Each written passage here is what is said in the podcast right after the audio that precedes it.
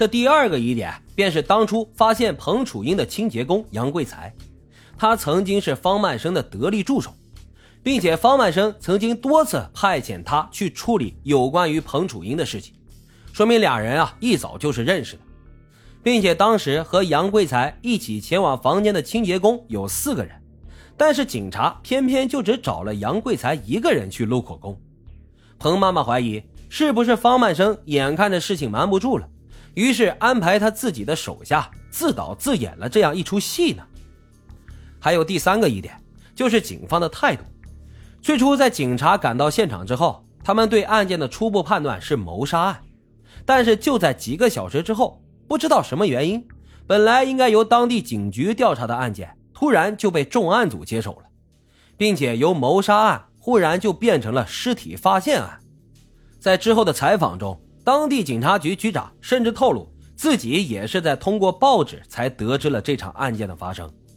当初案件完全没有经过局长的手，直接就向上层交接了，并且警方还将该案件列为了高度机密，就算是彭妈妈也没有资格了解案件的详情。还有这第四个疑点，便是遗失的证物，当初被压在垃圾桶下面的安全套。竟然没有经过任何化验就消失不见了，并且房间里任何有关方曼生和彭楚英一起生活过的痕迹都被人处理得一干二净，还有判定死因的关键性证据，那一撮头发被检测出了化学品的成分，但却始终没有任何证据表明那一撮头发是属于彭楚英的。如此具有引导性的证据，根本不像是真实事件中遇难者会留下的痕迹。在多番犹豫之下，最终温静晶决定接手这个案子。为了重新对案件进行调查，温静晶进行了许多尝试。他将这些可疑的资料进行了多次整理后，写信给了庭审团，但是却并未被采纳接受。无奈之下，温静晶决定利用媒体的力量。在事情被传播发酵之后，一夜之间火遍了大街小巷，人们纷纷在讨论着这个案子。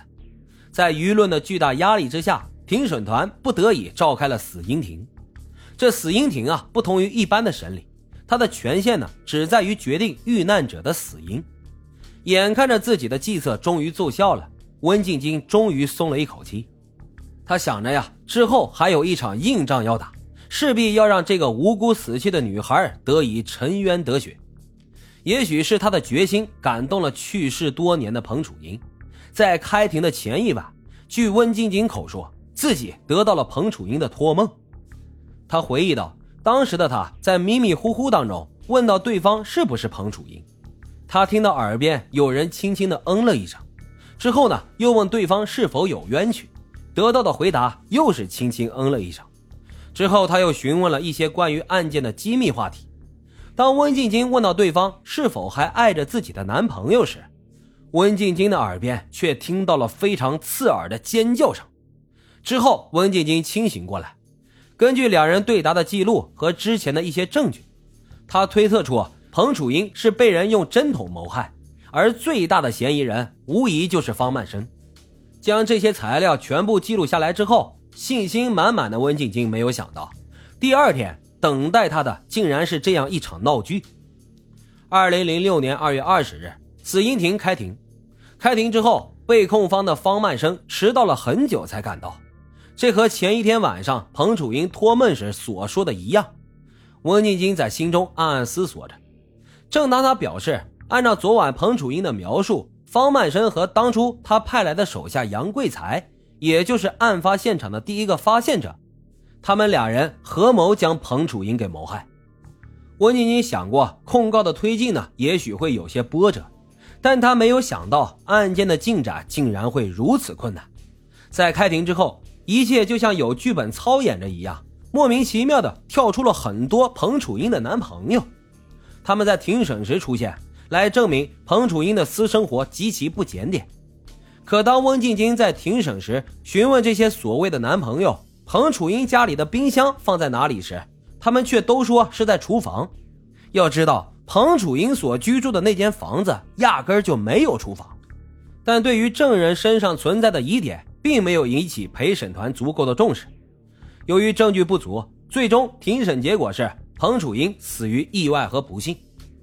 轰动一时的案件就这样草草的落下了帷幕。尽管温静晶心有不甘，但事已至此，也没有再次挽回的余地了。而彭妈妈更是只能在自责和悔恨当中思念着逝去的女儿。最后，她在温静晶的帮助下，费尽了周折，才从警方那里取回了女儿的遗物。这些遗物当中，却唯独少了一张彭楚英和方曼生的合照。还有一块刻有方曼生字样的手表，不仅如此，同样在现场遗漏的日记也被撕去了几页。那消失的几页纸上，彭楚英究竟写下了什么呢？